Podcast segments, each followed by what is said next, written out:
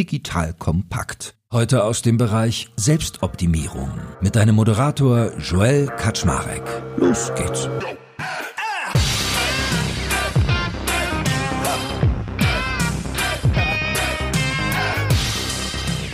Hallo Leute, mein Name ist Joel Kaczmarek. Ich bin der Geschäftsführer von Digital Kompakt und heute gilt es mal wieder, einem erfolgreichen Manager etwas auf den Zahn zu fühlen, auf das wir lernen, wie er denn so erfolgreich wurde und was für ihn eigentlich Erfolg bedeutet. Aber wir wollen ja alle auch nicht nur erfolgreich sein, sondern vor allem glücklich und gesund. Deswegen habe ich heute den lieben Oliver Klink mit dabei. Der ist als Chef von eBay Deutschland sicherlich andauernd Stress ausgesetzt, hat viel Leistungsdruck, hat großen Erfolg auch, aber auch ja, wie gesagt, Anforderungen, die an ihn gestellt werden. Und ich möchte heute mal nachzeichnen, wie er damit so umgeht, was eigentlich für ihn Erfolg bedeutet und vielleicht schaffen wir sogar auch noch, ihn mal ein bisschen durch seinen Tag zu begleiten. So, that being said, lieber Oliver, erstmal moin moin, schön, dass du da bist. Moin moin, freut mich, dich zu sehen und zu hören. Sage mal, ich fange ja immer gerne an mit so einer Definition oder so einer Erfindung der Frage, was bedeutet denn eigentlich Erfolg für den Menschen und was macht ihn glücklich? Also wenn ich sage, was bedeutet für dich Glück, dann meine ich das immer nicht so im Sinne von Glück am Spieltisch oder beim Lotto oder so, sondern glücklich machen. Wie ist es bei dir? Wann würdest du sagen, bist du mit dir zufrieden? Wann bist du ein erfolgreicher Mensch und was macht dich umgekehrt glücklich? Es sind ja viele Fragen in einem. Also ich fange mal an mit dem Thema, was macht mich glücklich? Glücklich macht mich immer, wenn ich das Gefühl habe, was geschafft zu haben oder was geschaffen zu haben. Und das insbesondere im Kontext mit anderen Menschen. Glücklich macht mich, wenn ich ein neues Businessmodell aufgebaut habe. Glücklich macht mich, wenn ich anderen Menschen geholfen habe, auch erfolgreich zu sein. Glücklich macht mich, wenn andere Menschen mir Feedback geben und sagen, hey Oliver, das war super oder vielen Dank für die Unterstützung oder hey, das haben wir super zusammen geschafft. Also das sind die Momente, die mich eigentlich glücklich machen, zumindest im beruflichen Leben. Im privaten Leben machen mich ähnliche Themen glücklich, aber die sind natürlich noch mal ein bisschen anders schattiert und sind halt auch eher familienorientiert. Aber im beruflichen Kontext ist es das, was mich glücklich macht. Okay, verstanden. Und äh, die Erfolgskomponente fehlt noch. Wann empfindest du dich als erfolgreich? Erfolgreich empfinde ich mich, wenn ich was Erfolgreiches geschaffen habe. Also in dem Kontext deiner vorherigen Frage. Also natürlich gibt es immer im Business klare Zeichen von Erfolg, ob das jetzt mehr Umsatz ist oder mehr Ergebnis ist oder ein neues Geschäftsmodell erfolgreich am Markt zu bringen. Und äh, das macht mich dann halt glücklich und das finde ich auch als Erfolg es ist nicht irgendeine einzelne Zahl oder auf ein einziges Ereignis zurückzuführen, sondern es ist immer der Kontext. Also ich finde ja auf jeden Fall schon mal charmant, dass alles, was dich glücklich macht, irgendwie mit anderen Menschen zu tun hat. Also so das soziale Tier Mensch quasi eine Rolle spielt. Oder war das ein bisschen geschönt? War das ein bisschen so, dass es gut klingt? So, ich mag gerne, wenn andere Leute durch mich. Hört sich so an, ne? Aber nein, es ist eigentlich so. Also eigentlich, ich wollte eigentlich nie in die Wirtschaft, sondern mein erster Zug war, ich wollte Arzt werden eher von dem Syndrom, Menschen zu helfen, auch getrieben. Und ich bin dann in der Wirtschaft gelandet. Das ist eine ganz andere Geschichte, aber die treibt mich eigentlich immer noch. Also praktisch Zusammenarbeit mit anderen Menschen und irgendwie zu helfen, ist definitiv der größte Treiber auch jetzt in meinem jetzigen Umfeld. Okay, du verarztest die Menschen um dich herum jetzt sozusagen anders, könnte man sagen. Ja, genau. Und ich, ich spitze ja diese Frage nach Erfolg aber gerne immer so zu, wenn du jetzt irgendwie so, bumm, morgen fährt dich ein Bus um, du stehst vor Petrus, so Himmelstür geht auf und der fragt dich, warst du erfolgreich, ja oder nein, sieh auf dein Leben zurück. Wann wären das so für dich Merkmale? Weil es ist ja so, man ist mal schnell dabei, so KPIs, mehr Umsatz, mehr dies, mehr das, mehr jenes so, also so Messpunkte aufzumachen, aber man schaut sich ja sowas eher an auf so einer 30, 50, 70 Jahresperspektive. Was ist es dann für dich? Ich mache es mal ein bisschen in dem Kontext auch, warum ich gerne jetzt für eBay arbeite. Und das soll jetzt keine Werbung für eBay sein, sondern das ist für mich ein wahnsinnig toller Kontext, weil ich eigentlich beides dabei schaffen kann. Das Leitthema von eBay ist ja We create economic opportunities for all. Also wir schaffen wirtschaftliche Möglichkeiten für alle. Und das ist etwas, was sehr in Line ist auch mit dem, was ich gerne sagen wollen würde, wenn ich vor Petrus trete. Mal vielleicht auch gestrichen teilweise zum Thema wirtschaftliche Opportunities, aber sozusagen, dass man irgendwie was zum Leben anderer beigetragen hat ist definitiv das, was auch das eigene Leben bereichert. Also insofern gibt es ja schon einen gewissen Kontext auch zu meiner jetzigen Aufgabe und auch zu eBay. Aber das wird Petrus wenig interessieren, sondern eher halt wirklich, okay, hat man irgendwas beigetragen zur Menschheit und zum Leben von anderen? Ich habe auch einen christlichen Hintergrund. Ich bin jetzt kein Kirchgänger, ehrlich gesagt, aber sag mal, die christliche Erziehung ist schon etwas, was mich auch mit sehr geprägt hat. Also insofern, ich hoffe, ich sehe Petrus. Das war ich auch berechtigt zu fragen, aus welchem Elternhaus du kommst, weil als du vom Arzt erzählt hast, klang es so, als wenn du aus so einer Medizinerfamilie kommen könntest. Nee, ich komme aus einem reinen Lehrerelternhaus. Meine beiden Eltern sind beide Lehrer. Wo viele Leute sagen, das kann ganz anstrengend sein, war es aber gar nicht. Aber sind auch beide sozusagen jetzt nicht hoch religiös im Sinne und auch nicht dauernd Kirchgänger, aber wie gesagt, christliche Erziehung war schon etwas. Ich war auch Messdiener, als ich jung war, und zwar im hohen Norden. Da ist man ziemlich einsam als Messdiener, weil es nicht so viele katholische Kirchen gibt, aber das hat mich schon ein bisschen mitgeprägt. Ja, ich wollte gerade sagen, da geht es ja auch um Werte, die irgendwie vermittelt werden, ne? so christliche Werte. Und ich finde, manchmal fehlt das gerade. Also ich bin in so einem Haushalt aufgewachsen, alt 68er und Kirche war da ein Gräuel. Und ich glaube, also es gibt gute Gründe, warum man die kritisieren kann, aber ich merke, die haben so ein Vakuum hinterlassen. Also viele Menschen, die sich davon abgewendet haben, sind jetzt so ein bisschen lost. Also ich finde so diese Gemeinschaft, die damit so mitschwingt, ist auch so ein Thema wahrscheinlich, ne?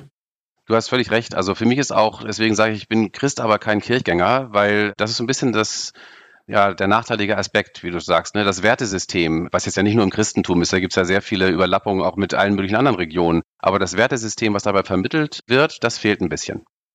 Ja, ich sage immer, ich glaube, ich mag den Glauben des Bodenpersonals, nur lässt noch zu wünschen übrig. Na gut, okay. Hast du Geschwister eigentlich gehabt, als du groß geworden bist? Ja, ich bin der älteste von drei Geschwistern. Also von zwei. Zwei habe ich noch. Wir sind zu dritt gewesen und immer noch. Mädchen oder Jungs? Ein Bruder und eine Schwester. Schwester ist, die war nur zwei Jahre jünger als ich, mein Bruder acht. Und stimmt dieser Satz, den man immer sagt, der Älteste ist der Außenminister, der Mittlere der mit den Ellenbogen und der oder die Jüngste ist diejenige Person, die sich so am ehesten entfalten kann, die die meisten Freiheiten hat? War das bei euch auch so? Ich selber habe übrigens auch drei Kinder oder wir, meine Frau und ich haben drei Kinder und ich würde es nicht ganz so 0-1 unterschreiben, aber dass der Jüngste sich am meisten entfalten kann, das würde ich auf jeden Fall unterschreiben. Und die beiden Älteren hängt, glaube ich, ein bisschen davon ab, wenn es wie in meinem Fall jetzt sozusagen Bruder und Schwester ist, ist es halt nochmal anders. Ich glaube, es wäre nochmal anders, wenn es jetzt äh, praktisch mal der Zweite bei uns auch ein Mann oder ein Junge gewesen wäre. Das nochmal anders. Insofern musste meine Schwester genauso kämpfen. Wenn du sie fragst, würde sie sagen, sie hat wahrscheinlich noch mehr kämpfen müssen als ich, sagt sie immer, aber ich glaube einfach auf anderen Feldern. Und wie war es so für dich? Wie hat denn der Weg in dein Berufsleben stattgefunden, wenn du eigentlich einen anderen Plan für dein Leben gehabt hast? Jetzt gibt's Werbung. Aufgepasst, heute möchte ich dir einen unserer Partner vorstellen, der für dich wichtig ist, wenn du einen Börsengang planst und gut abgesichert sein möchtest. Und zwar Risk Partners, einen renommierten und führenden Spezialversicherungsmakler, der sich auf die Absicherung anspruchsvoller Haftungsrisiken im Zusammenhang mit IPOs, Duallistings, SPAC, D-SPAC-Transaktionen und allgemeiner Kapitalmarkthaftung im Rahmen der D&O-Versicherung spezialisiert hat. Um auf dem IPO-Projekt nicht in Haftungsfallen zu laufen, übernehmen die erfahrenen ExpertInnen von Risk Partners die verantwortungsvolle Aufgabe, die Risiken im Zusammenhang mit Prospekt- und Kapitalmarkthaftung zu minimieren und in maßgeschneiderten Versicherungsschutz zu verbriefen. Dabei liegt der Fokus gleichermaßen auf der professionellen Beratung und Platzierung der persönlichen Haftung eures Boards und der Emittentenhaftung sowie anderer wichtiger beteiligter Stakeholder wie Banken und Wirtschaftsprüfer. Erfolgsfaktor von Risk Partners in vergangenen Deals ist das eingespielte Team, das bestens vernetzt ist, auch in internationalen Märkten, um weltweite Versicherungskapazitäten abrufen zu können. So können auch Versicherungssummen von mehreren hundert Millionen Euro ideal strukturiert und prämieneffizient gestaltet werden. Das Team hat bereits Unternehmen aus dem DAX und MDAX-Segment erfolgreich bei Transaktionen begleiten dürfen und hat insbesondere auch Track Record bei zahlreichen Nasdaq-IPOs bekannter deutscher Foreign Filer aus den Branchen Life Sciences und Tech. Wenn ihr also einen Börsengang plant oder auch eine Kapitalaufnahme oder Listing ansteht, meldet euch gerne bei Risk Partners. Dafür habe ich euch unter digitalkompakt.de slash riskpartners in einem Wort geschrieben eine Weiterleitung eingerichtet für alle Fragen zu Risiken und passendem Versicherungsschutz. Und wie immer findest du alle Infos auch auf unserer Sponsorenseite unter digitalkompakt.de slash Sponsoren. Jetzt geht's weiter mit dem Podcast. Ja, wie gesagt, mein, mein erster Plan war, entweder Arzt oder Journalist zu werden. Das sind auch schon zwei unterschiedliche Geschichten. Und ich habe dann, wie das damals so üblich ist, glaube ich auch heute noch ist, auch den zentrale Aufnahmeverfahren durchlaufen, um halt Medizin studieren zu können. Und am Ende des Tages habe ich es auch alles erreicht, habe sogar praktisch den Platz bekommen, den ich haben wollte in Heidelberg. Bloß es hat mir so lange gedauert, weil es nur ganz kurz vorher wurde einem gesagt, wo man eigentlich hinkommt. Und da habe ich gesagt, okay, dann kann ich einmal ein halbes Jahr was studieren, was ich ganz schrecklich finde, einfach mal, um es kennenzulernen und äh, habe dann, es gibt diese grünen Bücher, wo man praktisch so alle möglichen Jobs aufgezählt sind und da habe ich dann den Finger reingesteckt ein paar Mal, bis ich dann auf Wirtschaftsinformatik gekommen bin und habe gesagt, Wirtschaftsinformatik kann ich mir jetzt gar nicht vorstellen. Um fair zu sein, ich hatte immer schon ein bisschen mit Programmieren ein bisschen getan, ist ja auch, sind auch kein Mathe-Loser, aber es war jetzt überhaupt nicht etwas, was ich mir vorstellen konnte als Beruf und insofern habe ich dann angefangen zu studieren dann bin ich in dem ersten Halbjahr durch alle Mathe-Klausuren durchgerasselt, weil das Mathe an der Universität ist was ganz anderes als jetzt äh, in der Schule. Und es war auch noch an der Technischen Universität Braunschweig. Und insofern war da auch nochmal ein anderer Level. Und es gab auch kein richtiges Wirtschaftsinformatikstudium zu dem damaligen Zeitpunkt, sondern es war, war halt mit den Mathematikern zusammen für Mathematikstudium und Informatik mit den Informatikern und Wirtschaft mit den BWLern. Und am Ende des Tages konnte ich auch nicht auf mir sitzen lassen, dass ich jetzt da im ersten Halbjahr nicht besonders geglänzt habe. Außerdem hat mir es auch schon ein bisschen Spaß gemacht. Und so bin ich halt hinterher dann gelandet. Gesagt, super, äh, ich bin jetzt ausgebildeter, diplomierter Wirtschaftsinformatiker und bin damit halt auch immer mehr in diese Richtung gegangen. Und wie du es schon so schön gesagt hast, man kann auch in Berufen, die man sich vorher so gar nicht vorgestellt hat, trotzdem Erfüllung finden. Und das habe ich und das tue ich immer noch. Aber zum Mitschneiden, also du hast dir quasi das rausgesucht, was dir maximal diametral entgegengelegen war und hast es aber trotzdem bis zu Ende durchgezogen, obwohl du am Anfang quasi da voll gegen die Wand gefahren bist. Ich glaube, es ist eher das, das Letztere war eher der Trigger dann zu Anfang. Also ich wollte nicht, ich möchte immer gerne gewinnen, also ich möchte gerne erfolgreich sein. Das hat mich getriggert und es war jetzt nicht diametral dagegen. Es war bloß etwas, was ich mir nicht als Beruf vorstellen konnte. Wie gesagt, in der Schule hatte ich auch Mathematik wie alle und ich war jetzt auch nicht schlecht in Mathematik, aber meine Leistungskurse waren Latein und Deutsch und war also auf einer ganz anderen Seite eigentlich unterwegs, eher auf der sprachlichen Seite, als jetzt auf der äh, naturwissenschaftlichen mathematischen Seite. Und insofern war der Einstieg ins Studium für mich dann auch nicht einfach. Aber es war jetzt auch nicht so, dass ich sagen würde, es war komplett diametral. Es war bloß kein Beruf, den ich mir vorstellen konnte zum damaligen Zeitpunkt. Und das war der Grund, warum das für mich so eine Testwahl war und zu sagen, ich teste einfach mal ein halbes Jahr was aus, um festzustellen, ist es was für mich. Dann kann ich immer noch Medizin studieren.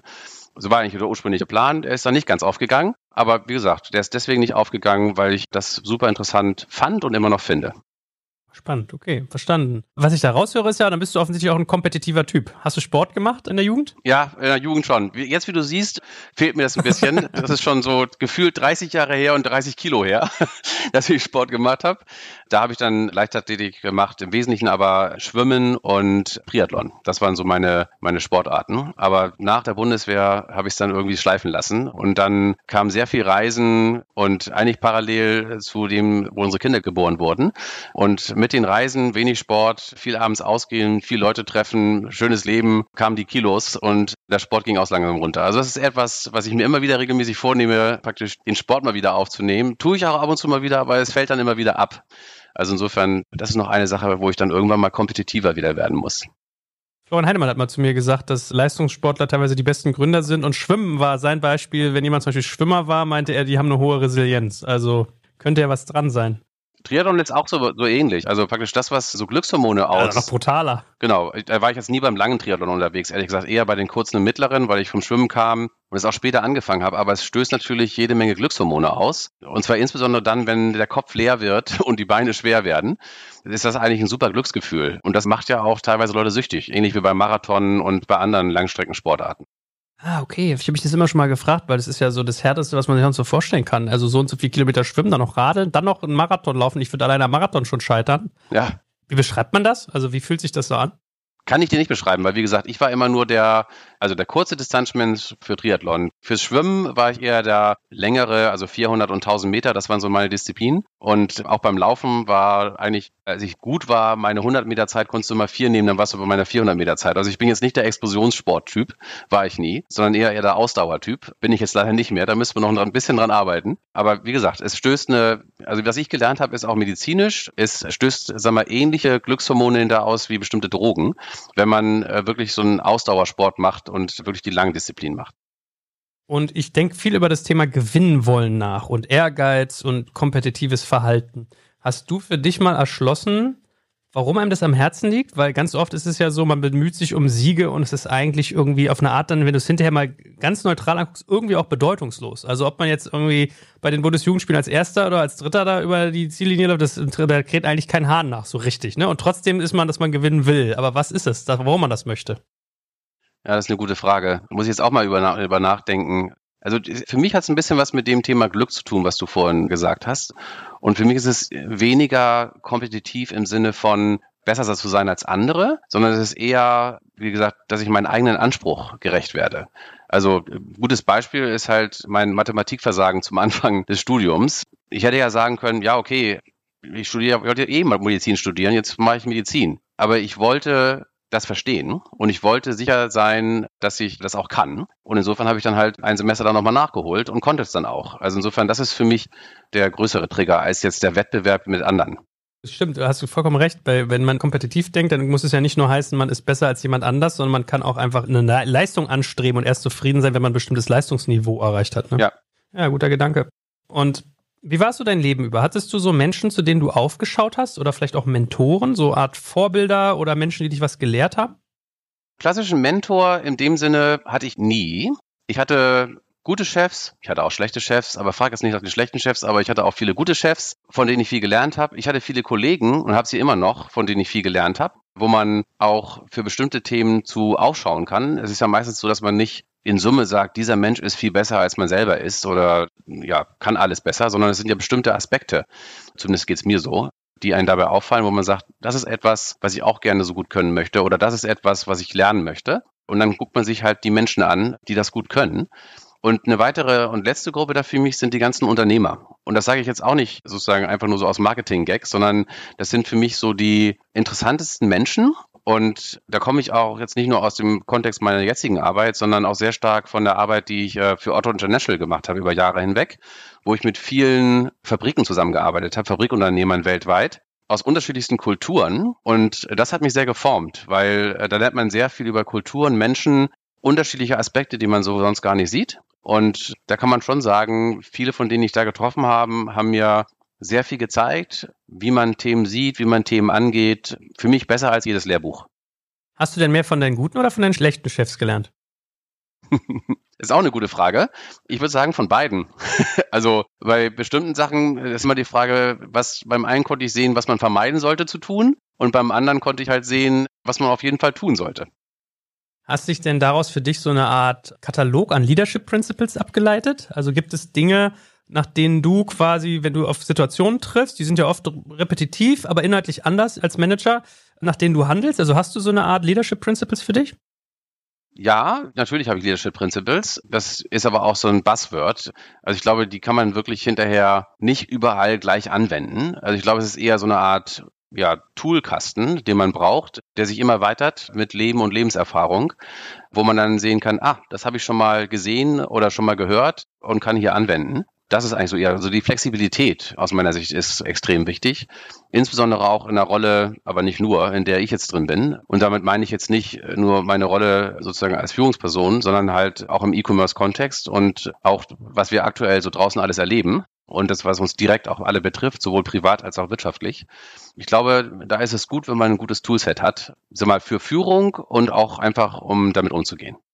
Kannst du mal ein bisschen konkreter werden? Also ich sag mal, wenn du zum Beispiel jemanden neu einstellst, führst den durch den Betrieb und sagst, pass auf, Willi oder Wilma, meine Werte sind 1, 2, 3, 4, 5 oder du wirst erleben, dass ich 1, 2, 3, 4, 5. Meine Werte sind, sage ich nie. also beim Führen irgendwie durch die, um jetzt um deinen Case zu verfolgen. Aber äh, das Thema, was ist wichtig, das sind definitiv Themen und du wirst erleben, sind wichtige Themen, die ich schon teile. Und das Wichtige für mich ist, immer nahbar zu bleiben und das jedem Kollegen, egal auf welchem Level er anfängt, das erleben zu lassen von Day One. Also sprich, es gibt nichts, was man nicht sagen kann. Es gibt keine Frage, die man nicht stellen darf. Und was ich insbesondere immer den Leuten sage, ich kann manchmal sehr pushy sein. Denkt nicht, dass ich damit automatisch die bessere Meinung habe. Also ihr könnt durchaus sagen, hey Oliver, das sehe ich überhaupt nicht so oder das ist Blödsinn. Ihr müsst sie bloß laut und klar sagen, sonst höre ich euch nicht. Also faktisch seid, seid euch gewahr und ich bin mir auch gewahr. Es ist wichtig, dass man mir sehr klar Rückmeldung gibt. Am besten natürlich auch mit dem Vorschlag, wie man es dann anders macht. Aber das ist auch etwas, was ich dann sehr schätze. Und man wird mich nie erleben, dass ich dann jemand sage, der hat mir aber mal widersprochen oder der hatte mal eine andere Meinung. Oder noch schlimmer, was ich schon zum Beispiel bei schlechten Chefs erlebt habe, wenn die eine andere Meinung vorher gehört haben und der andere hatte recht, dass man dann nicht zugibt, meine Meinung war übrigens falsch, du hattest recht, sondern umso länger noch daran festhält. Das ist, finde ich, absolut schädlich, ist übrigens einer der übergreifenden Führungsprinzipien, die ich habe und die ich auch wahnsinnig wichtig finde. In den Zeiten, die wir jetzt sind, übrigens noch viel wichtiger als vorher. Wenn du sagst, man muss es sehr laut sagen, sonst hörst du es nicht. Ich kann es mir irgendwie bildlich vorstellen, dass du wahrscheinlich so ein bisschen so D-Zug-Mentalität hast, ne? Vorankommen wollen, schaffen wollen, die Leute schon zum Einsteigen bringen, dass wir alle gemeinsam fahren. Aber wenn so ein Zug mal losfährt, dann muss man halt auch mal gucken, dass man den auch manchmal umgelenkt kriegt. Ist das so ein passendes Bild oder wie würdest du es selber beschreiben? Das mit dem Zug ist natürlich auch ein passendes Bild, aber das, äh, glaube ich, funktioniert bei mir ganz gut, weil ich eigentlich immer selber prüfe, bin ich eigentlich noch auf dem richtigen Gleis unterwegs und äh, habe ich noch die richtige Geschwindigkeit. Es ist eher das Bild, es gibt ja diese ganzen Farbenlehren, ganz verschiedene Formen davon. Eine, die ich gemacht habe, war so diese Dreifarblehre, was man für ein Typ ist. Und da gab es so Rot für American, Now, Do It, Let's Not Think About It, Push It und solche ganzen Themen. Und dann gab es Blau für die Planer, Denker, so das typisch deutsche Thema, so deutscher Ingenieur. Und dann gab es Grün für Relationship, und lass uns erstmal zusammenkommen, einander verstehen etc. Ich bin halb blau und halb rot, habe ich festgestellt, was eine ziemliche komische Kombination ist. Die meisten haben eher eine Kombination mit grün. Grün war bei mir sehr wenig vorhanden und das ist genau der Watchout bei mir. Also sprich, sozusagen, ich bin halt dann rot im Sinne von Let's do it now. Ich bin auch gleich, auf der, gleichzeitig auch der Planer, aber ich bin nicht derjenige, der auf die leisen Töne hört und äh, dafür geboren ist. Also insofern muss ich mich künstlich immer pushen. Das versuche ich. Manchmal habe ich gute Phasen, manchmal habe ich weniger gute Phasen dabei. Aber deswegen sage ich immer allen, die mit mir zusammenarbeiten, kein Problem. Du musst es bloß laut sagen, dann höre ich. Wie ist das? Bist du ein empathischer Typ? Da gibt es ganz unterschiedliche, ganz unterschiedliche Feedbacks dazu. Ich gehe jetzt erstmal auf die Feedbacks, die ich bekomme. Es gibt Menschen, die sagen, er interessiert sich nicht für mich als Mensch. Ist in den letzten, würde ich mal sagen, Jahren sehr stark zurückgegangen. Aber das hat genau mit dem Thema mangelndes grünes Gen zu tun. Auf der anderen Seite sozusagen kriege ich wahnsinnig viel Feedback. Hey, wie hast du eigentlich rausbekommen, dass es gerade das und das bei mir passiert? Oder also, dass Leute einfach, ja, entweder Probleme haben, privater Natur oder auch im Firmenumfeld und so weiter. Also ich würde schon sagen, dass ich empathisch bin und zwar einfach von dem Hintergrund getrieben, dass ich mich für Menschen interessiere. Ich bin nicht derjenige, wie gesagt, der auf die leisen Töne unbedingt hört. Ja, schönes Bild. Worüber wir gar nicht geredet haben bisher, und ich, also ich nehme das immer als so ein Symbol, dass es bei vielen erfolgreichen Menschen ist, das Thema Geld. Wenn du über Erfolg und über Glück nachdenkst, welche Rolle spielt Geld dann bei dir? Gar keins. das kann man jetzt, ja, das kann man gut sagen, weil, ich sag mal, ich verdiene nicht schlecht. Also insofern mögen jetzt viele Zuhörer sagen, ja super, dass er das sagt, er hat jetzt auch kein Problem. Aber das war eigentlich schon immer so, dass Geld für mich nicht ein Trigger ist. Es ist nur dann ein Trigger, wenn ich feststelle, und das klingt bei vielen so, dass ich sage, hey, ich mache eigentlich einen guten Job und ich verdiene viel weniger als andere. Dann ist es ein Trigger für mich, weil das für mich mangelnde Wertschätzung ist für mich auch als Person, aber es ist nicht der Trigger für mich, dass ich sage, ich muss jetzt nächstes Jahr zehn Prozent mehr verdienen. Aber es ist ein komisches Merkmal. Ne? Mir sind auch zum Thema Geld zwei Sachen eingefallen. Das eine ist, dass es Menschen gibt, die mir schon öfters erzählt haben, wenn man eine bestimmte Höhe überkommt, macht es einen nicht glücklicher, sondern im Gegenteil sogar unglücklicher. Das ist so, gibt es ja viele Theorien auch zu. Und das andere ist dieses Thema Wertschätzung, Anerkennung. Und das ist immer ein ganz komischer Zwiespalt, weil an und für sich, wenn man sich ein Gehalt raushandelt und damit happy ist und das irgendwie als angebracht empfindet, ist man glücklich. Wenn man auf einmal mitkriegt, der gleiche Typ nebenan, der dasselbe macht wie ich, der kriegt 20 Prozent mehr, ist man auf einmal unglücklich, obwohl sich gar nichts an der eigenen Situation eigentlich geändert hat. Ne? So, das sind so die ja. Merkmale, die mir in den Kopf kommen beim Thema Geld. Das ist definitiv so. Und deswegen bin ich auch kein Freund. In amerikanischen Unternehmen gibt es das sogenannte Grading-System, haben wir auch. Gibt aber eigentlich bei fast allen amerikanischen Unternehmen. Und Gradings heißt, jeder wird eingestuft in bestimmte Klasse, die meistens irgendwelche Nummern sind und Zahlen sind von eins bis irgendwo. Und damit ist auch klar, welche Gehaltsrange du bekommst. Die sind dann limitiert. Also da gibt es dann so pro Gehalt plus minus zehn Prozent. Und äh, gleichzeitig ist immer das sehr eng verbunden mit Karriere und Promotions. Und ich finde das ehrlich gesagt, ich bin froh, dass das deutsche Unternehmen nicht haben, weil ich kann bis jetzt keine großen Vorteile dabei empfinden, weil die Leute sind falsch getriggert von dem Thema, weil sie alle davon getriggert sind, ich muss jetzt irgendwie ein Grading mehr haben, um mehr gesehen zu werden, mehr Geld zu verdienen etc. Und das ist insbesondere schwer natürlich, weil du in Unternehmen auch dann noch ganz unterschiedliche Bereiche hast, wo du auch unterschiedlich bezahlst. Und wenn du die alle über ein Grading-System sharest, dann hast du ganz oft das Thema, dass die Leute sagen, wieso sind, ist denn das Grading im Durchschnitt, keine Ahnung, im Callcenter niedriger als in der Entwicklung? Also du hast ganz komische Diskussionen hinterher, die eigentlich nicht dazu führen, dass du eine bessere und mehr ausgeglichenere Bezahlung hast sondern sie schüren Neid und sie schüren davon, dass die Leute eher, ja, sag mal, das Wertschöpfungsthema völlig missinterpretieren. Neid ist ja ein gutes Stichwort. Ich äh, pflege immer in solchen Gesprächen diesen Satz zu zitieren, je höher man kommt, desto schärfer werden die Messer. Und das hat ja oft auch mit Neid zu tun. Wie hast du das denn so über deine Karriere hinweg erlebt? Hast du oft mit Anfeindungen, mit Neid, mit Kritik zu tun? Also mit Kritik schon, definitiv. Wie gesagt, das fördere ich auch. Ich will ja auch Kritik hören. Und auch viele Themen, dadurch, dass ich eher ein Change Management geprägter Typ bin, äh, sag mal, sind auch mit Kritik versehen, wo Leute sagen, das war jetzt zu weit gesprungen oder bist du sicher? Also insofern Kritik schon, Neid, Gott sei Dank sehr wenig. Also sag mal, kam, kam ab und zu mal vor, dass, dass ich das Gefühl hatte, da ist jetzt jemand neidisch, aber das prägt jetzt nicht mein Leben. Also bei mich selber nicht, aber ich kann es auch bei anderen nicht spüren. Oder mal zugespitzt, ähm, wenn, du bist ja in einem Konzern tätig. So, und Otto ist jetzt auch nicht gerade ein kleiner Laden gewesen. Wir müssen mal gleich mal deine Reise nachvollziehen, eigentlich, wie du da hingekommen bist. Da hat man ja sonst oft so diese Seilschaften auch. Also da ist ja auch sehr viel Politik drin. Wie managt man sowas? Da fragst du den Falschen, weil ich Politik überhaupt nicht leiden kann und es mich eher dazu triggert, wenn ich feststelle, dass einige Themen sehr politisch sind, dass es mich eher zu negativen Verhalten dabei triggert. Mit dem Alter hat das nachgelassen, ehrlich gesagt, aber es hat mich teilweise in, in meinen jüngeren Jahren sogar aggressiv gemacht und ja, wirklich zornig gemacht an bestimmten Stellen. Auf der anderen Seite muss man sagen, dass Politik im Sinne von Netzwerken, im Sinne von beeinflussen, definitiv natürlich bei allen Wirtschaftsunternehmen und bei größeren umso mehr wichtig ist.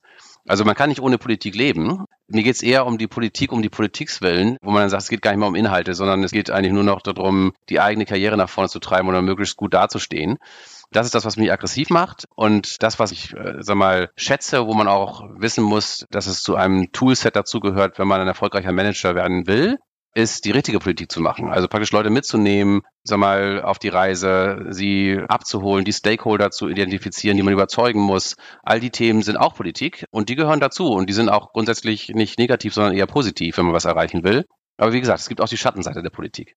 Hast du mal so eine Anleitung dafür? Weil ich bin ja so, ich kann glaube ich nicht in die Politik gehen, weil mich das nerven würde, wenn ich immer 10.000 Leute überzeugen muss von meinen Dingen. Und in der Firma genauso, wenn man vorankommen möchte und dann da irgendwie noch Leute gewinnen und Mehrheiten irgendwie erzielen oder alle mitnehmen. Also ich bin dann immer nicht so anstellungstauglich, habe ich den Eindruck. Wie ist dir das denn gelungen, dass du quasi den positiven Teil der Politik gut gespielt kriegtest?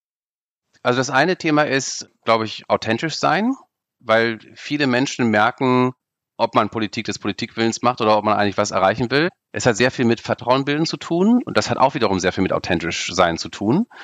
Das sind so die beiden großen Blöcke, wo ich sage, die sind dabei die erfolgreichen oder die Erfolgsfaktoren bei mir hilft, dass ich mich, wie gesagt, für Menschen interessiere. Und das bedeutet natürlich auch, also ich finde es super gut, Menschen zu verstehen. Also super spannend. Jetzt auch gar nicht im beruflichen Umfeld, sondern auch verschiedene Kulturen zu verstehen, verschiedene Menschen zu verstehen, was sie triggert und so weiter. Das hilft natürlich auch, ähm, Einflussnahme zu nehmen. Weil nur dann, wenn du weißt, wo der andere gerade ist und steht und was den eigentlich bewegt, kannst du auch natürlich ihn mit auf die Reise nehmen. Zumindest am einfachsten. Sonst hast du höhere Energie, die du aufbringen musst.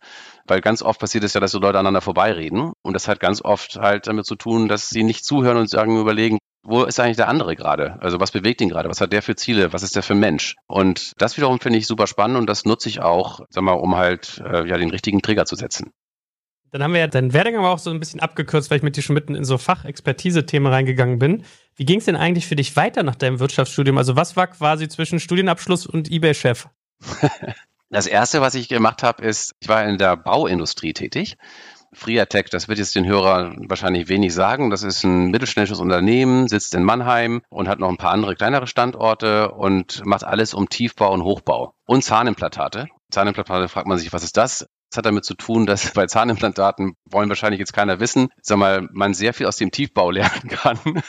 Und genau, und das war eine produzierende Industrie und da habe ich die ersten fünf oder sechs Jahre, genau weiß ich jetzt gar nicht mehr, ähm, verbracht. Ich würde mal sagen, in so einem intensiven Traineeship-Programm, war kein Traineeship-Programm. Ich habe da in der EDV-Abteilung, wie man da so schön sagte, angefangen und habe SAP eingeführt. Und dann danach hat man gesagt, ah, Sie haben ja auch noch Produktionsplanung studiert. Wir wollen hier eine neue Produktionslinie einführen. Können Sie nicht mal das Material Management übernehmen für diese neue Produktionsschiene, die wir einführen und das machen? Und das war für mich der herausforderndste Job, den ich jemals hatte und der hat mich auch sehr geprägt weil ich war, ich weiß gar nicht, 28 Jahre alt. Jeder hat auf mich gewartet. So der Motto der Klugscheißer von der Uni, der jetzt euch jetzt sagen will, wie wir die Produktion machen wollen. Und das war ein großer Umbau, ein großes Change-Projekt, was ich machen musste, weil es ging von einer einstufigen Rohrproduktion zu einer mehrstufigen Rauminstallationssystem. Und da konnte ich sehr viel von meiner Theorie in die Praxis umsetzen. Das war aber gar nicht der spannende Punkt für mich, sondern da habe ich sehr viel gelernt, wie man Menschen, die ganz woanders sind, mitnimmt auf die Reise und das umgestaltet. Es hat mir wahnsinnig viel Spaß gemacht. Es war wahnsinnig herausfordernd, habe immer wahnsinnig viel Spaß gemacht.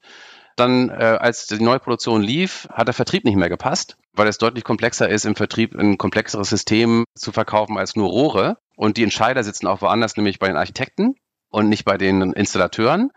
Insofern musste der Vertrieb umgebaut werden. Und dann haben sie gesagt, jetzt hast du das gemacht, jetzt kannst du auch den Vertrieb umbauen. Und deswegen nenne ich das sozusagen das beste Trainee-Programm, was ich eigentlich jemals mir vorher vorstellen können, weil ich sehr viel in der Praxis gelernt habe, mehr oder weniger end-to-end -End, äh, von EDV über die EDV-Einführung war für übrigens für Einkauf und Finanzen, über Produktionsplanung bis hin zu Vertrieb.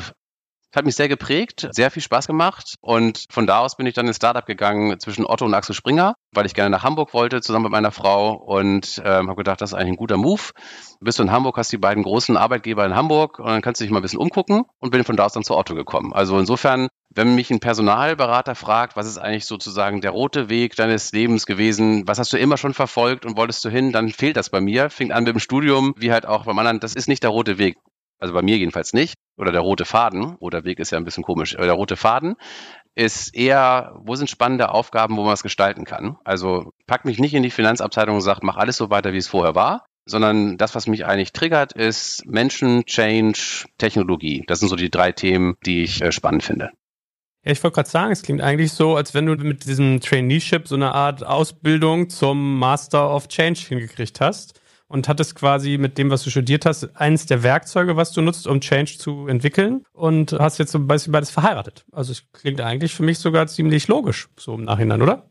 Ja. Aber war wahrscheinlich nicht so gedacht, sondern es war wahrscheinlich so postrational irgendwie, ne? Genau, das ist eigentlich, das war nicht so gedacht. Ich bin jetzt nicht in die Firma eingestiegen und habe gesagt, super, das ist ein toller Arbeitgeber, da kann ich mal so ein super Trainee-Programm machen, von EDV über Material Management bis zum Vertrieb, sondern es hat sich so ergeben. Aber im Nachhinein hast du völlig recht. Also im Nachhinein war es das Beste, was mir hätte passieren können.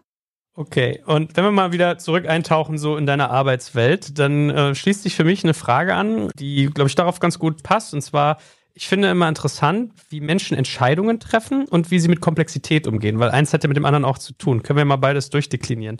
Wie triffst du Entscheidungen? Jetzt gibt's Werbung.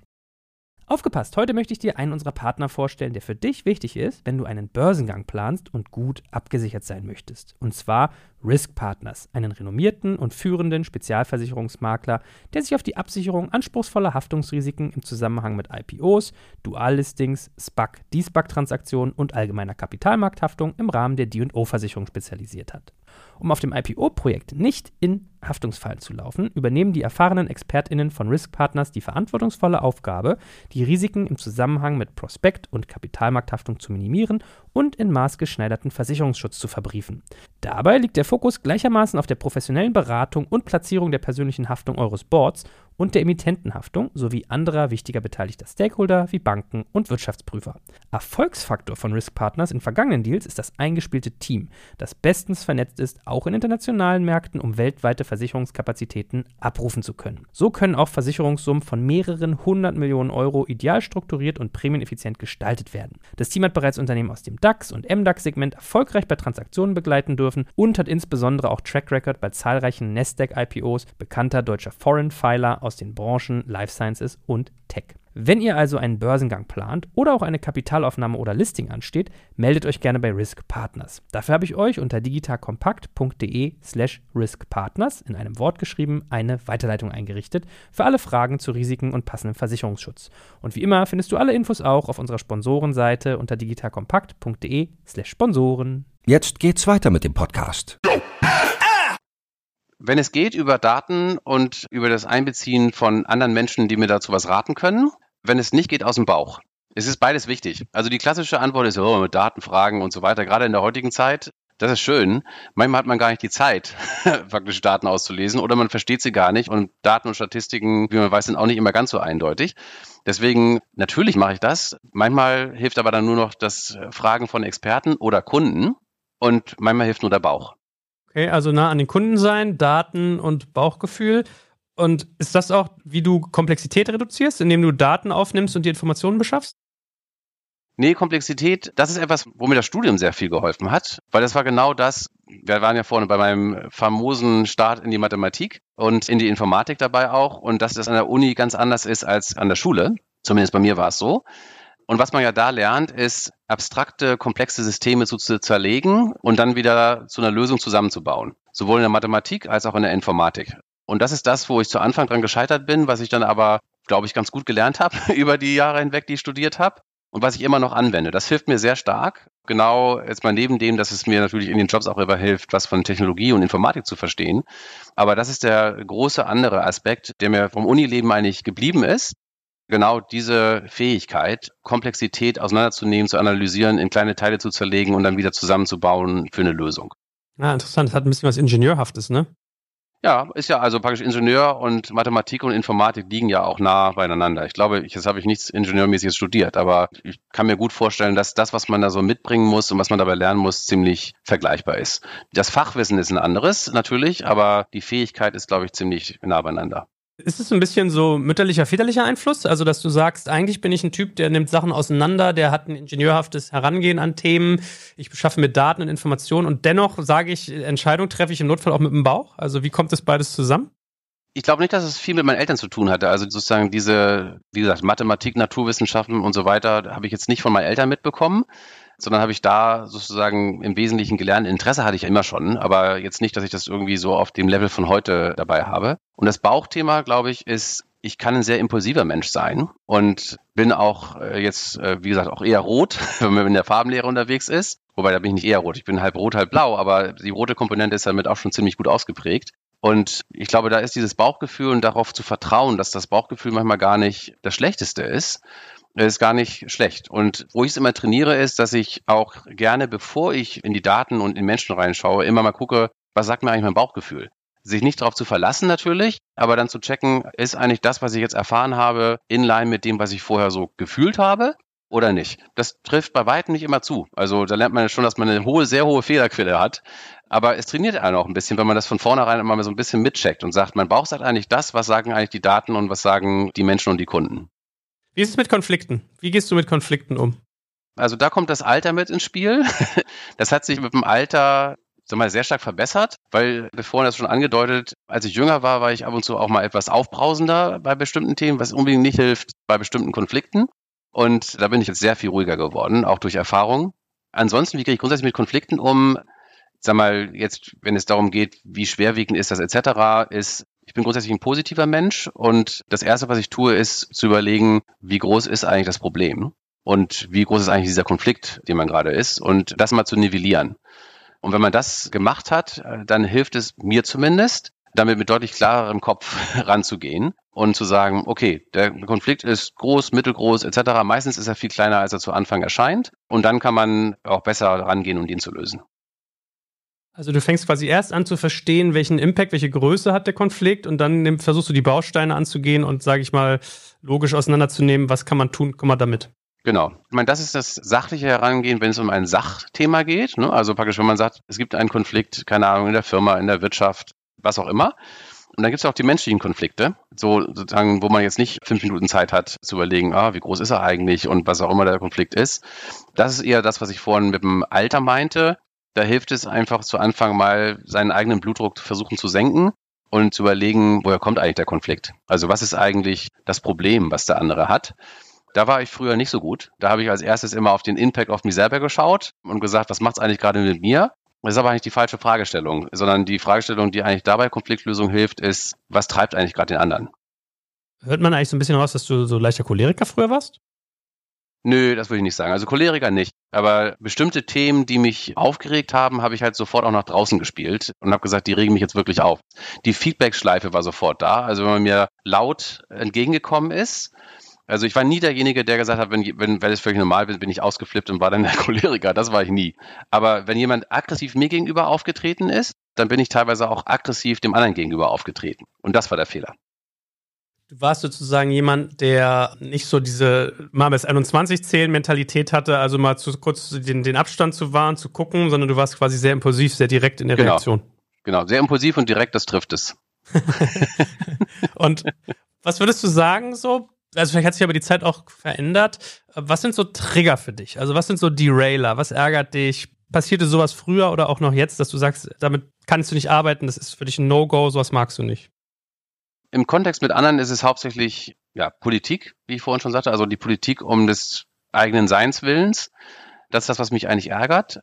Das, was mich am meisten bewegt, ist eher, wenn ich selber einen Fehler gemacht habe oder selber sage, bin ich jetzt völlig in die falsche Richtung gerannt oder warum regst du dich darüber eigentlich auf? Also praktisch der tiefergehende Trigger zum Thema Ärgern sitzt eher bei mir selber als bei anderen. Also bist du auch sehr kritisch mit dir selber? Versuche ich zu sein. Ach, das ist was Gutes? Ich versuche immer sowas abzulegen. naja, also sehr kritisch ist vielleicht, wenn du jetzt meine Frau fragst, zum Beispiel, würde sie sagen, naja, also du bist eigentlich ziemlich selbstüberzeugt und bist gar nicht so selbstkritisch. Da hat sie auch recht. Also ich habe ein gutes Selbstbewusstsein, heißt aber nicht, dass ich mich ständig dabei nicht trotzdem hinterfrage, ist das eigentlich richtig? Und habe ich das eigentlich verdient? Oder bin ich da wirklich gut? Oder bin ich da eigentlich schlecht? Oder bin ich da gut genug? Also das sind eher so die Themen, die mich dabei treiben. Aber ich zerfleische mich jetzt auch nicht in Selbstkritik. Also das ist auch nicht der Fall. Ich würde gerade sagen, es gibt ja auch Elemente, also Selbstbewusstsein muss ja nicht heißen, dass man nicht trotzdem selbstkritisch ist, ja. Also dass man sagt, ich habe einen Anspruch und das ist mir wichtig. Und ich meine, wir sind ja ein Stück weit aber auch beim Thema Balancing quasi. Und du hast gesagt, Sport ist das, wo du noch kompetitiver werden müsstest, das wieder mehr einzufügen. Also du müsstest mehr Willen haben, das einzubinden. Wie gehst du denn sonst an, dass du dich von deinem anstrengenden Job, der sicherlich auch viel so geistige Kapazitäten fordert, auch mal erholst? Also dass du in Balance bleibst, dass du nicht ausbrennst. Was sind da so deine Werkzeuge für? Werkzeug Nummer eins ist die Familie das wirst du wahrscheinlich schon oft gehört haben, trifft bei mir auch zu, weil das ist so ein bisschen der Ruheraum. Familie und Freunde. Ich versuche auch bei Freunden, das habe ich aber eher im Nachhinein festgestellt, habe ich sehr viele Freunde, die überhaupt nicht auch nur nahe an dem sind, was mich eigentlich im Berufsleben so treibt. Also Sozialpädagogen, Lehrer, alles Mögliche. Wenige Wirtschaftsleute. Ähm, ein paar praktisch sind immer noch die, die ich von der Uni her kenne. Aber eigentlich diejenigen, wo ich sehr lange auch Freundschaften pflege, sind eher gar nicht direkt in meinem direkten Umfeld zu tun. Das habe ich zu Anfang gar nicht bewusst gemacht. Ich mache es eigentlich immer noch nicht bewusst, aber ich glaube, es hat sehr dafür mit zu tun, dass es mein Rückzugsraum ist, wo ich halt dann nicht unbedingt über die gleichen Themen sprechen möchte, die mich im Berufsleben bewegen. Oder, sag mal, ganz anderes Feedback bekommen will von Leuten, die gar nicht da drin sind und eine ganz andere Sicht auf die Dinge haben.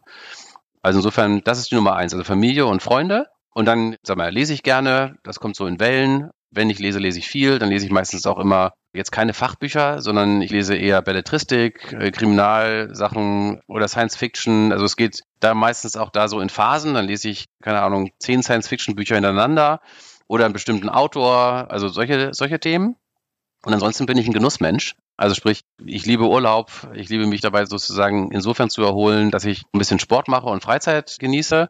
Aber ich esse auch gerne, ich gehe gerne aus, ich gucke mir gerne äh, sozusagen den Ozean an. Bin der Ozeanmensch und nicht der Bergmensch. Also Atlantischer Ozean ist für mich das Beste, was es gibt, weil er wild ist und meistens auch, wenn man an der richtigen Stelle ist, ist es trotzdem warm.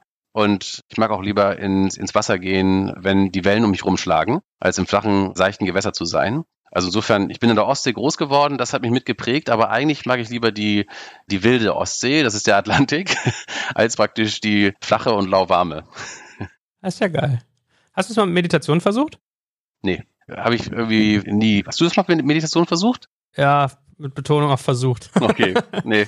es kommt immer mal wieder, ist schon okay, also ich werde besser, aber ich habe gemerkt, ich, für mich ist es mehr Aufwand als für andere Menschen. Ja, also ich habe es nie versucht. Das, was ich ähm, in einem von den letzten Seminaren gelernt habe, was manchmal ganz wichtig ist, ist, dass man glücklich werden kann, wenn man nur auf bestimmte glückliche Momente sich, äh, sag mal, besinnt und dass man die auch vorher sich zurechtlegen kann. Also man vorher sagen kann, wenn es mir mal schlecht geht, was ist eigentlich so die Themen, wo ich einfach mal dran denken muss und schon geht es mir wieder besser. Ist wahrscheinlich nahe dran und das funktioniert bei mir ganz gut. Was sind das für Momente, an die du dann denken würdest in so einer Situation, wenn du dich aufheitern möchtest? Ich bin gerne am Atlantischen Ozean in Spanien. Ich, wenn ich die Augen zumache, kann ich sofort eine Stelle finden, wo ich sage, da gucke ich gerne drauf. Da stimmt einfach alles Luft, Farben, Gerüche. Also insofern, das ist sofort ein Glücklichmachmoment. Vielleicht ist es sogar ein bisschen Meditation. Also ich meine, heißt ja eigentlich so Achtsamkeit für den Moment. Also Yoga ist ja zum Beispiel eigentlich auch Meditation in Bewegung, wenn man so will. Hat ja auch was davon. Und mir kam dann auch so der Gedanke, als du eben gesagt hast, du liest, wenn dann vor allem Belletristik. Wie bildest du dich denn fort in deinem Beruf eigentlich? Also wie lernst du noch? Machst du das über Kurse oder von anderen im Daily Doing? Was ist es? Keine Sachbücher, wie ich schon gesagt habe. Also ich, Sachbücher versuche ich immer regelmäßig, gucke mir dann den Titel an und sage, das ist interessant und dann fange ich an, die ersten zehn Seiten zu lesen und sage, ist mir doch irgendwie, das dauert mir zu lange, mir jetzt dadurch 200 Seiten durchzulesen. Manchmal habe ich auch festgestellt, wenn ich es länger versucht habe, wiederholt sich das ganze Thema auch. Eigentlich ist alles in zehn Seiten gesagt und dann wird es nochmal von 5000 anderen Aspekten mitgeblickt. Also insofern, ich bin kein Sachbuchfanatiker und um seine Frage zu beantworten, es ist im Wesentlichen von anderen Menschen. Es gibt auch eine Menge Kurse. Das ist auch das, für ein gutes Umfeld für meinen Beruf ist immer, dass ich was lernen kann. Also Das ist jetzt, wenn man auch da sich anguckt, ich habe eigentlich bei jedem Jobwechsel was mitgebracht, was ich weiterführen konnte, sonst hätte man mich auch wahrscheinlich nicht genommen. Aber ich habe auch immer einen Aspekt gehabt, den ich völlig neu lernen musste. Also Beispiel, eBay ist mein erster Job als reiner Marktplatz. Ein Marktplatzgeschäft ist was ganz anderes als ein Online-Retail-Geschäft, hat ganz andere Herausforderungen. Online-Retail-Geschäft habe ich äh, bei Otto gemacht, äh, habe ich auch ein bisschen Marktplatz mitgemacht, aber da war Otto noch lange nicht so weit, wirklich Marktplatz zu sein. Jetzt sind sie auf dem Weg dahin. Bei Office Depot, diese Zwischenstation, die ich da hatte für zwei Jahre, war es ein reines Online-Retail-Geschäft. Das war ein B2B-Geschäft, was ganz anderes als B2C-Geschäft bei Otto. Bei Office Depot habe ich auch Marketing, also wirklich Brand-Marketing etc. mitgemacht, was ich vorher nie gemacht hatte. Also sprich, es gab immer eine wesentliche Komponente bei den Jobs, die ich vorher gar nicht gemacht habe. Und zwar ganz bewusst, weil das ist das, wo ich sage, ich will weiter lernen und ich will auch neue Themen verstehen. Und das hat sehr viel mit der Jobwahl auch zu tun. Hast du Coaches eigentlich? Ich hatte mehrere Versuche. Ich hatte einen guten und der hat mir auch sehr geholfen. Ansonsten ist es, glaube ich, schwer, mich zu knacken, wenn man das so sagen möchte. Also ich habe auch da halt Ansprüche und sage, der Coach muss mich jetzt wirklich vom Hocker hauen und muss mir wirklich was bringen. Ansonsten, ja, sage ich halt immer, okay, also erzähl mir nichts, was ich schon weiß. Und ja, das ist so ein bisschen der, der, der Knackpunkt. Und das soll sich jetzt nicht, soll jetzt nicht falsch anhören. Ich finde Coaches wahnsinnig wichtig. Und die helfen auch sehr. Hatten sehr viel natürlich auch mit Persönlichkeiten zu tun. Und damit meine ich nicht, dass ich eine outstanding Persönlichkeit bin, sondern das hat was mit der Einstellung zu tun. Und ich mag Situationen nicht, wo ich dann jemand gegenüber sitze und er sagt, oh, ich erzähle dir jetzt, wie, wie du dich äh, fühlen sollst, wie du dich weiterentwickeln sollst. Das machen die meisten Coaches auch nicht, aber das triggert mich sofort. Also insofern, das meine ich mir ein bisschen schwer zu knacken. Also Coaches, aktuell habe ich keinen. Keinen sozusagen als klassischen Coach. Ne? Wir hatten vorhin das Thema, von wem kann man lernen? Ist ja auch Coaching. Und ein großer Coach ist meine Frau. Also die ist jemand, der mir immer auch klar sagt, was ist gerade gut und was ist gerade schlecht. Und das ist auch Coaching. Und die ist ganz anders, als ich es bin in vieler Hinsicht, was auch super gut ist. Also zumindest jetzt für unsere mittlerweile schon sehr, sehr lange bestehende Ehe und Beziehung ist das super wichtig für mich, weil das immer so ein bisschen der ausgleichende Faktor bei vielen ist. Geht ja oft manchmal gar nicht darum, einem zu sagen, also Wissen zu geben, was man noch nicht hat, sondern vielleicht manchmal eher so Bewusstsein für eine Situation aufzumachen. Und das Werkzeug hat man vielleicht sogar selber und muss dann nur darauf gestoßen werden, welches Werkzeug man ansitzt. Ne? Aber was macht denn eine Frau beruflich? Die ist Lehrerin an der Berufsschule. Ah, ich hab's mir fast gedacht. Ja. Hab's mir fast gedacht. Da habe ich aber nicht ausgewählt, aber praktisch, also das war nicht das Auswahlskriterium. Nein, die ist Lehrerin an der Berufsschule und ähm, hat Kunst und Anglistik studiert, aber hat sich dann weitergebildet für Deutsch als Fremdsprache und hat gerade einen sehr erfüllenden Job, nämlich die ganzen vielen Flüchtlinge und Immigranten in Deutschland zu helfen, also junge Schüler praktisch stellen zu bringen in ihren ersten Job aus allerlei Himmelsrichtungen kommt. Mittlerweile hat sie eine ganze Menge Ukraine-Klassen auch ähm, und den halt Deutsch beizubringen. Englisch und Kunst macht sie parallel noch ein bisschen mehr Englisch als Kunst, aber hauptsächlich ist es Deutsch beibringen und sie praktisch ins erste Berufsleben zu begleiten. Und deinen guten Coach, warum hast du den nicht mehr? Eure Wege, wieso haben die sich getrennt? Das war ein Coaching, wir sind immer noch im Kontakt. Das war ein Coaching während meiner Otto-Zeit, ist auch schon Jahre her. Und ja, ich schätze ihn immer noch sehr. Und er hat mir immer angeboten, wenn du mal einen Coach brauchst, rufst mich einfach wieder an. Das habe ich ab und zu mal gemacht und habe aber eher Coaching für andere dabei angestoßen, als jetzt für mich selber. Ja, ansonsten, wie gesagt, dann habe ich andere Coaches, die sozusagen regelmäßig mal wieder kamen. Christian manchmal auch welche angedient, sag mal von der Firma gesagt, oh, alle ab Level X oder Position Y oder was auch immer, sollen sich jetzt mal einen Coach nehmen. Aber das ist genau die Approaches, die bei mir nicht so richtig gut funktionieren. Pass mal auf, am Wochenende rufst du den jetzt mal an, einfach nochmal um zu horchen, wie es ihm geht. ja, ich musste nur so daran denken, an unseren Coach Stefan Lammers, der mir mal beigebracht hatte, so, den, den Podcast mir immer fleißig bei uns und äh, der meinte auch mal, ja, weißt du, du würdest zu keinem Bundesliga-Trainer gehen und sagen, wann trainiert ihr eigentlich? Und dann sagen die, ja, nee, wir trainieren ja gar nicht. Wir haben ein Spiel noch am Wochenende. We learn on the job, ja? ja. Aber im Business machst du das so. Und ich fand dieses Bild fand ich, fand ich so geil. Das stimmt. Ja, stimmt. Das ist nicht schlecht. Im Business denkt man immer so, ah, I train on the job. Ich muss nicht trainieren. Alles klar. ja, deswegen sagte ich vorhin auch. Also ich bin mir völlig bewusst, dass Coaching eigentlich eine wichtige Geschichte ist. Aber irgendwie habe ich bis auf das eine Mal bei mir noch nicht den richtigen Approach gefunden. Und jetzt äh, zum Abschluss fände ich mal eine Sache noch spannend, dich mal durch so einen typischen Tag von dir zu begleiten, um auch mal so zu lernen, wie du so tickst und wie du dich so einstellst. Wann stehst du auf? Wann frühstückst du? Wie geht der Tag los?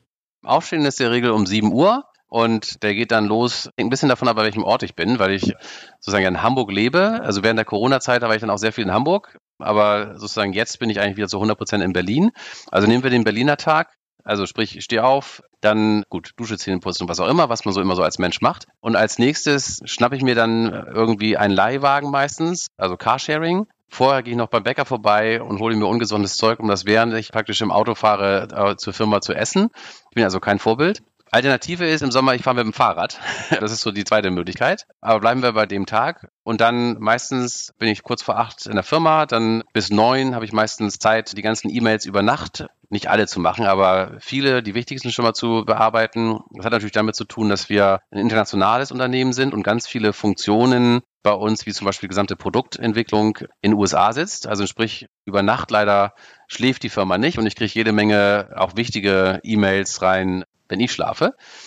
Und das wird dann bis neun und dann fangen die Meetings an.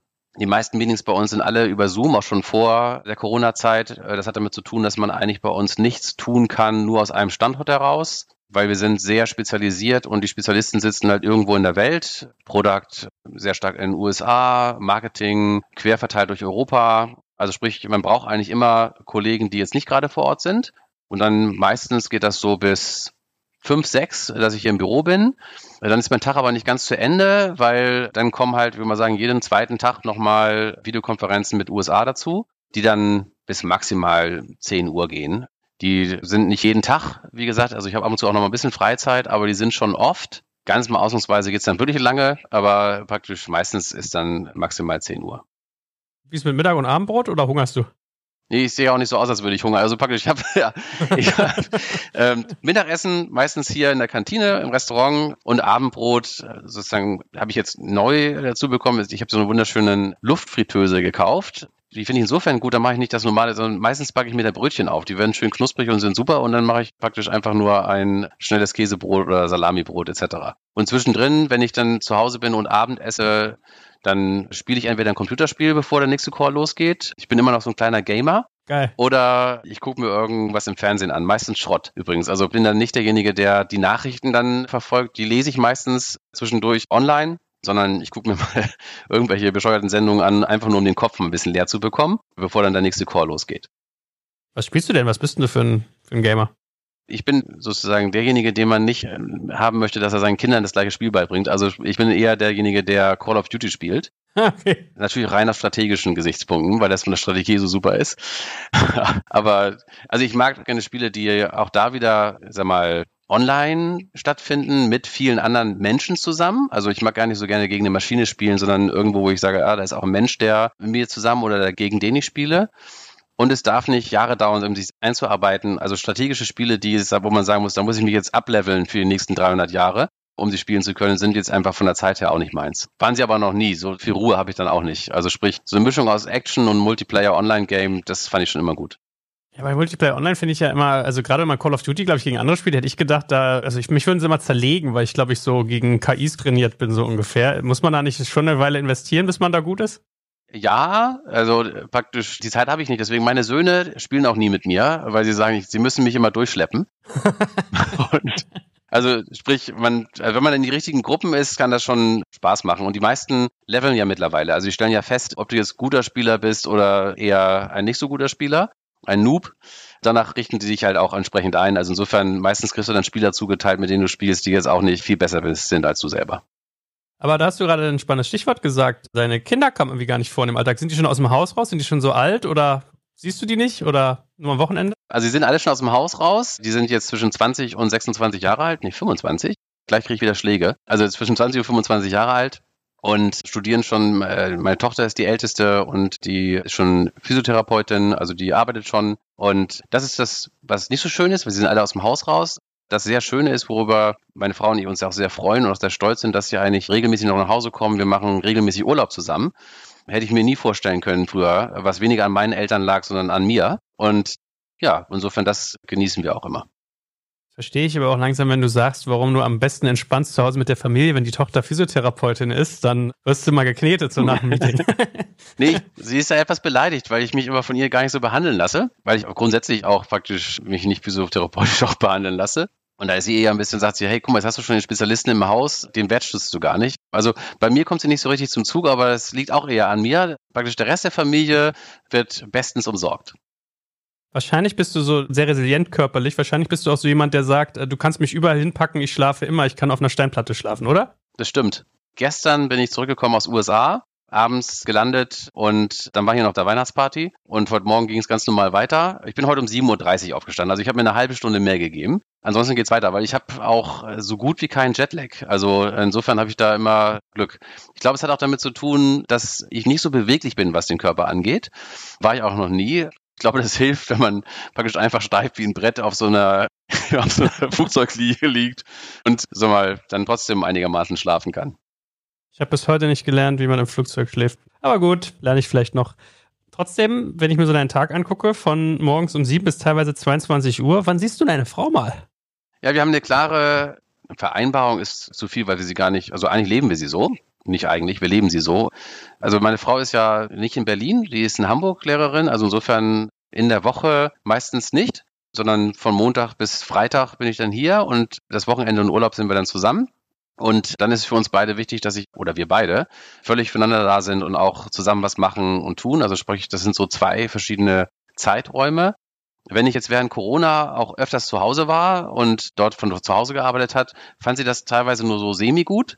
Weil sie sagt, wenn ich dann zu Hause bin und trotzdem abends mit irgendwelchen Videokonferenzen bin, ist es noch schlimmer, als wenn ich einfach weg bin. Also sprich, dann hört sie mich dauernd, sag mal, ich habe dann meinen eigenen Tagesablauf und da dachte ihr, eigentlich ist es gut so, wenn ich da bin, dass ich dann da bin. Das ist wichtig. Und klar, am besten wäre natürlich, wenn man beide wieder zusammenleben würde. Das war ja auch nicht immer so die Situation. Aber so geht's auch. Ist nicht ideal, aber es klappt ganz gut, wenn man darauf achtet, dass man dann die Zeit, die man gemeinsam hat, auch wirklich bewusst miteinander hat ich will nicht indiskret sein, aber sag mal, musst du dann eigentlich wirklich zwei Wohnungen finanzieren oder ist irgendwie eBay so aufgestellt, dass die einfach in Berlin auch so Mitarbeiterwohnungen haben, dass man mal hier, wenn man quasi vier Tage hier ist und einen Tag woanders, das dann Nein, geht? ich muss zwei Wohnungen finanzieren. Also praktisch das ist dann die bewusste Wahl, die ja ich auch getroffen habe, die ja auch viele andere treffen, wenn sie sagen, ich arbeite woanders, als ich eigentlich wohne. Das finanziert eBay nicht. Office Depot hat das auch nicht gemacht. Da habe ich dann auch praktisch die eigene Wohnung halt dann äh, in der Stelle in Holland gehabt oder gemietet, besser gesagt. Also insofern, das muss man halt dann damit in Kauf nehmen. Ist dir aber wert? Es ist mir wert. Wie gesagt, es ist nicht der Idealzustand, aber weniger wegen des Geldes, sondern einfach nur dadurch, dass meine Frau und ich damit dann in der Woche halt getrennt sind. Vorher bei Otto hatte ich viele Zeiten, bis auf die letzten fünf Jahre, wo ich auch viel gereist bin. Das war dann auch nicht viel besser. Ob ich dann äh, da war ich dann irgendwo auf der Welt. Also insofern, wenn es wert ist und wenn die Beziehung das auch mitmacht und wert ist, meine ich jetzt, wenn man auch genug Spaß dabei am Job hat. Auch das mit Reisen und woanders sein und so weiter ist ja auch nicht was, was jedem jetzt liegt.